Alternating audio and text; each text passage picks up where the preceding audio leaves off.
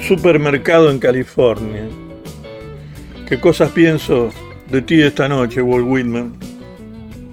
Porque caminé por las calles laterales bajo los árboles con dolor de cabeza y conciencia de mí mismo mirando la luna llena. Y en mi hambriento cansancio y en busca de imágenes que comprar, entré al supermercado de frutas de neón soñando con tus enumeraciones. Qué melocotones y qué penumbras, familias al completo haciendo la compra por la noche, pasillos llenos de maridos, esposas donde los aguacates, bebés donde los tomates. ¿Y tú, García Lorca? ¿Qué estabas haciendo tú allá abajo junto a las sandías? Te vi, Walt Whitman, te vi, sin hijos, viejo mendigo solitario, hurgando entre las carnes del refrigerador y echándole el ojo a los muchachos de las verduras. Te oí hacerles preguntas a todos. ¿Quién mató las chuletas de cerdo? ¿Qué valen los plátanos? ¿Acaso eres tú, mi ángel? Yo anduve entrando y saliendo de entre las brillantes montañas de latas siguiéndote, perseguido en mi imaginación por el detective del almacén. Caminamos a grandes zancadas por los abiertos corredores, juntos, nuestro solitario capricho, catando alcachofas, poseyendo cada una de las delicias congeladas y sin pasar ni una sola vez por caja. ¿A dónde nos dirigimos? Walt Whitman. Las puertas se cierran dentro de una hora. ¿En qué dirección apuntamos tu barba esta noche? Toco tu libro y sueño en nuestra odisea en el supermercado y me siento absurdo. Sí, me siento absurdo. ¿Caminaremos acaso durante toda la noche a través de solitarias calles? Los árboles añaden sombras a las sombras, las luces de las casas están apagadas. Los dos nos vamos a sentir muy solos. ¿Caminaremos acaso soñando en la perdida América del, del amor mientras pasamos junto a azules automóviles aparcados en caminos particulares, caminos de vuelta a nuestra silenciosa casa? Ah, padre querido, barba gris, solitario y viejo maestro del coraje, ¿con qué América te encontraste cuando Caronte dejó de empujar con la pértiga tu bote. Y tomaste tierra en una humeante ribera y permaneciste observando cómo, cómo desaparecía el bote en las negras aguas del letio.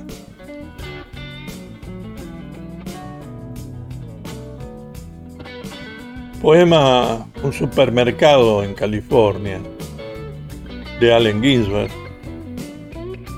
Voy a seguir de este libro Aullido y otros poemas.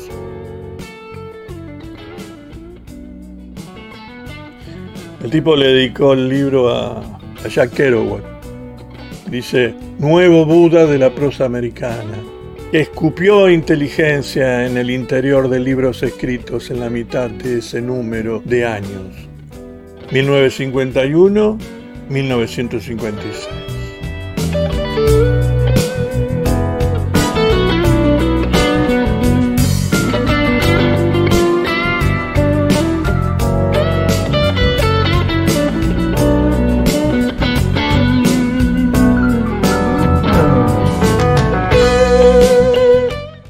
América, acá está. Este está bueno. América, te lo he dado todo y ahora no soy nada. América, 2 dólares y 27 centavos. 17 de enero de 1956. No puedo soportar mi propia mente. América, ¿cuándo pondremos fin a la guerra de la humanidad? Que te cojan bien cogida por el culo con tu bomba atómica. No me siento bien, no me molestes. No pienso escribir mi poema hasta que me, me sienta lúcido. América, ¿cuándo serás angélica? ¿Cuándo te quitarás las vestiduras? ¿Cuándo serás capaz de mirarte a través de la tumba? ¿Cuándo serás digna de tu millón de trotskistas? América, ¿por qué están tus bibliotecas llenas de lágrimas? América, ¿cuándo enviarás tus huevos a la India? Estoy asqueado de tus demenciales exigencias. ¿Cuándo puedo entrar en el supermercado y comprar lo que necesito solo por, por mi bonita cara? América, después de todos los que somos perfectos como tú y yo, no el mundo próximo. Tu maquinaria es demasiado para mí, me, me haces desear ser un santo. Debe haber otra manera de zanjar esta discusión. Urrock está en Tanger. No creo que regrese esto. Esto es algo siniestro. Estás siendo siniestra. ¿O acaso forma parte esto de alguna clase de broma pesada? Estoy intentando de ir al grano. Me niego a abandonar mi obsesión. América deja de presionarme, yo sé que me hago. América, se están cayendo las flores de tus ciruelos. No he leído los periódicos desde hace meses. Todos los días alguien es sometido a juicio por asesinato. América me siento sentimental acerca de los Goobies. América yo fui comunista cuando era un muchacho y no lo lamento. Fumo marihuana siempre que tengo ocasión. Me quedo sentado en casa días enteros y me quedo mirando las rosas del armario. Cuando voy al barrio chino me emborracho y nunca me, llevan a la cama. Estoy decidido. A ver, joda. Deberías haberme visto leyendo a Marx. Mi psicoanalista opina que estoy perfectamente bien. Me niego a recitar la plegaria del Señor. Tengo visiones místicas y vibraciones cósmicas. América, aún no te he contado lo que le hice al tío Max una vez que se vino de Rusia. Me dirijo a ti, ¿Acaso piensas permitir que tu vida emocional se vea dirigida por la revista Times? Estoy obsesionado con la revista Times. La leo toda la semana. Su cubierta me mira con fijeza cada vez que me escabullo por delante de la confitería de la esquina. La leo en el sótano de la biblioteca pública de Berkeley. Siempre me habla de responsabilidades. Los hombres de negocios son serios. Los productores de películas son serios. Todo el mundo es serio, menos yo. Se me ocurre que yo soy América. Ya estoy hablando solo otra vez. Asia se está alzando contra mí. Tengo menos posibilidades que un chino. Mejor será que considere mis recursos nacionales. Mis recursos nacionales consisten en dos en dos canutos de marihuana, millones de genitales, una literatura privada impublicable que va a 1.400 millas por hora y 25.000 instituciones mentales. No menciono siquiera mis prisiones, ni a los millones de desheredados que viven en mis tiestos bajo la luz de 500 soles. He abolido las casas de putas de Francia. Tánger será el siguiente en caer. Mi ambición consiste en ser presidente a pesar del hecho de que soy católico. América, ¿cómo puedo escribir una sagrada letanía con tu estúpido estado de ánimo? Continuaré como Henry Ford. Mis estrofas son tan individuales como sus automóviles. Más aún, son todas de diferentes sexos. América, te venderé estrofas a 2.500 dólares la pieza. Te daré 500 por tu vieja estrofa. América libera a Tom Money.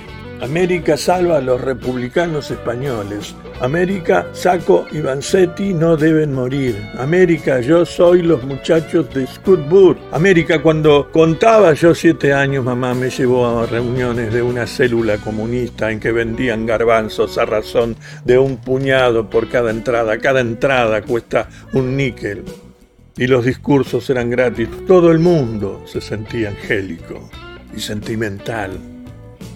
Cerca de los trabajadores era todo tan sincero que no tienes idea de qué gran cosa era el partido en 1835. Scott Nearing era un magnífico anciano, un verdadero mensch, madre Blur. Me hizo llorar. Vi una vez a Israel Hunter con mis propios ojos, todo el mundo debían ser espiados. todo el mundo debía ser un espía. América, en realidad, no deseas ir a la guerra. América son, son esos malvados rusos, esos rusos, esos rusos y esos chinos y esos rusos. La Rusia quiere comernos vivos, la Rusia está enloquecida por el poder, quiere arrebatarnos los automóviles de los garages.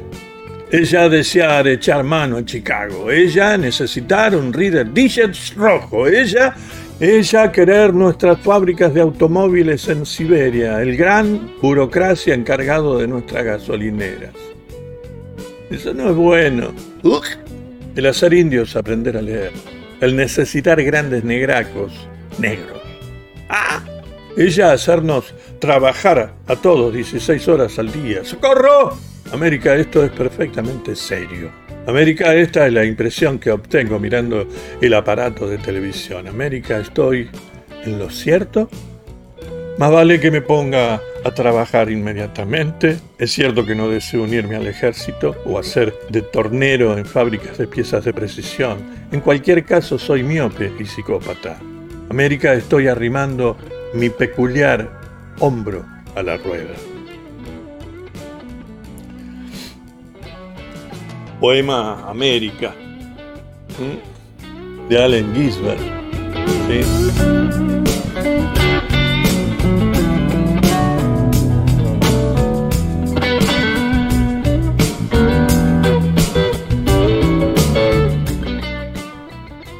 las tres y media de la mañana. Sí. Cuatro menos veinte. Desde hace unos días mis noches son como las de la pandemia. Vuelvo a tener esa sensación. Pero esta vez es peor porque sé lo que va a pasar.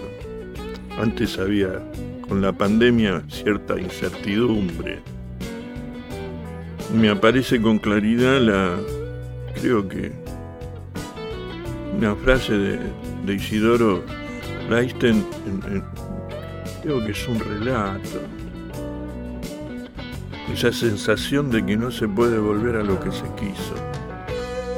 Yo le agregué desde acá, desde Argentina, un país donde no se puede volver a lo que se quiso. Suena dramático. ¿no? Pero es así.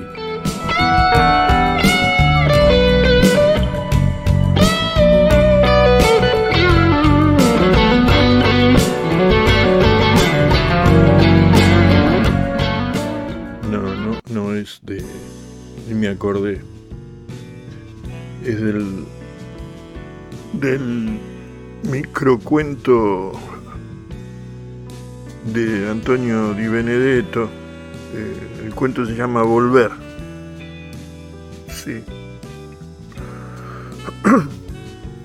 que recomiendo leerlo. De chiquito, cortito, contundente. Sí, está ahí esa frase. Donde no se puede volver a lo que se quiso. Es muy lindo cuento.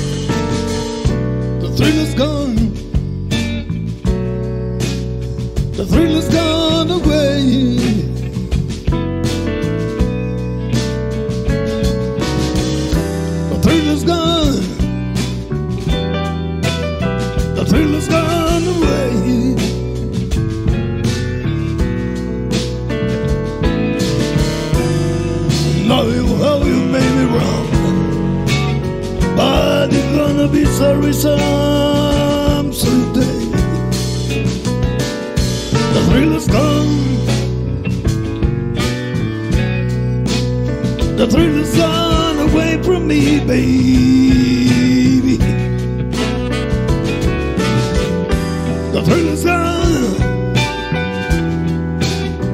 The thrill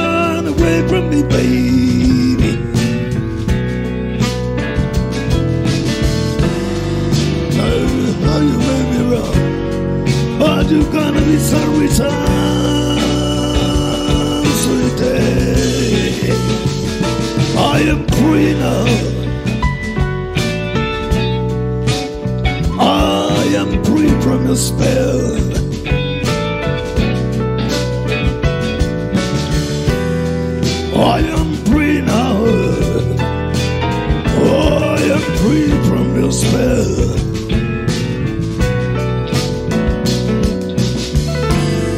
Lord, it's a lot, but mama, Lord, you can do without your ways. Eh? I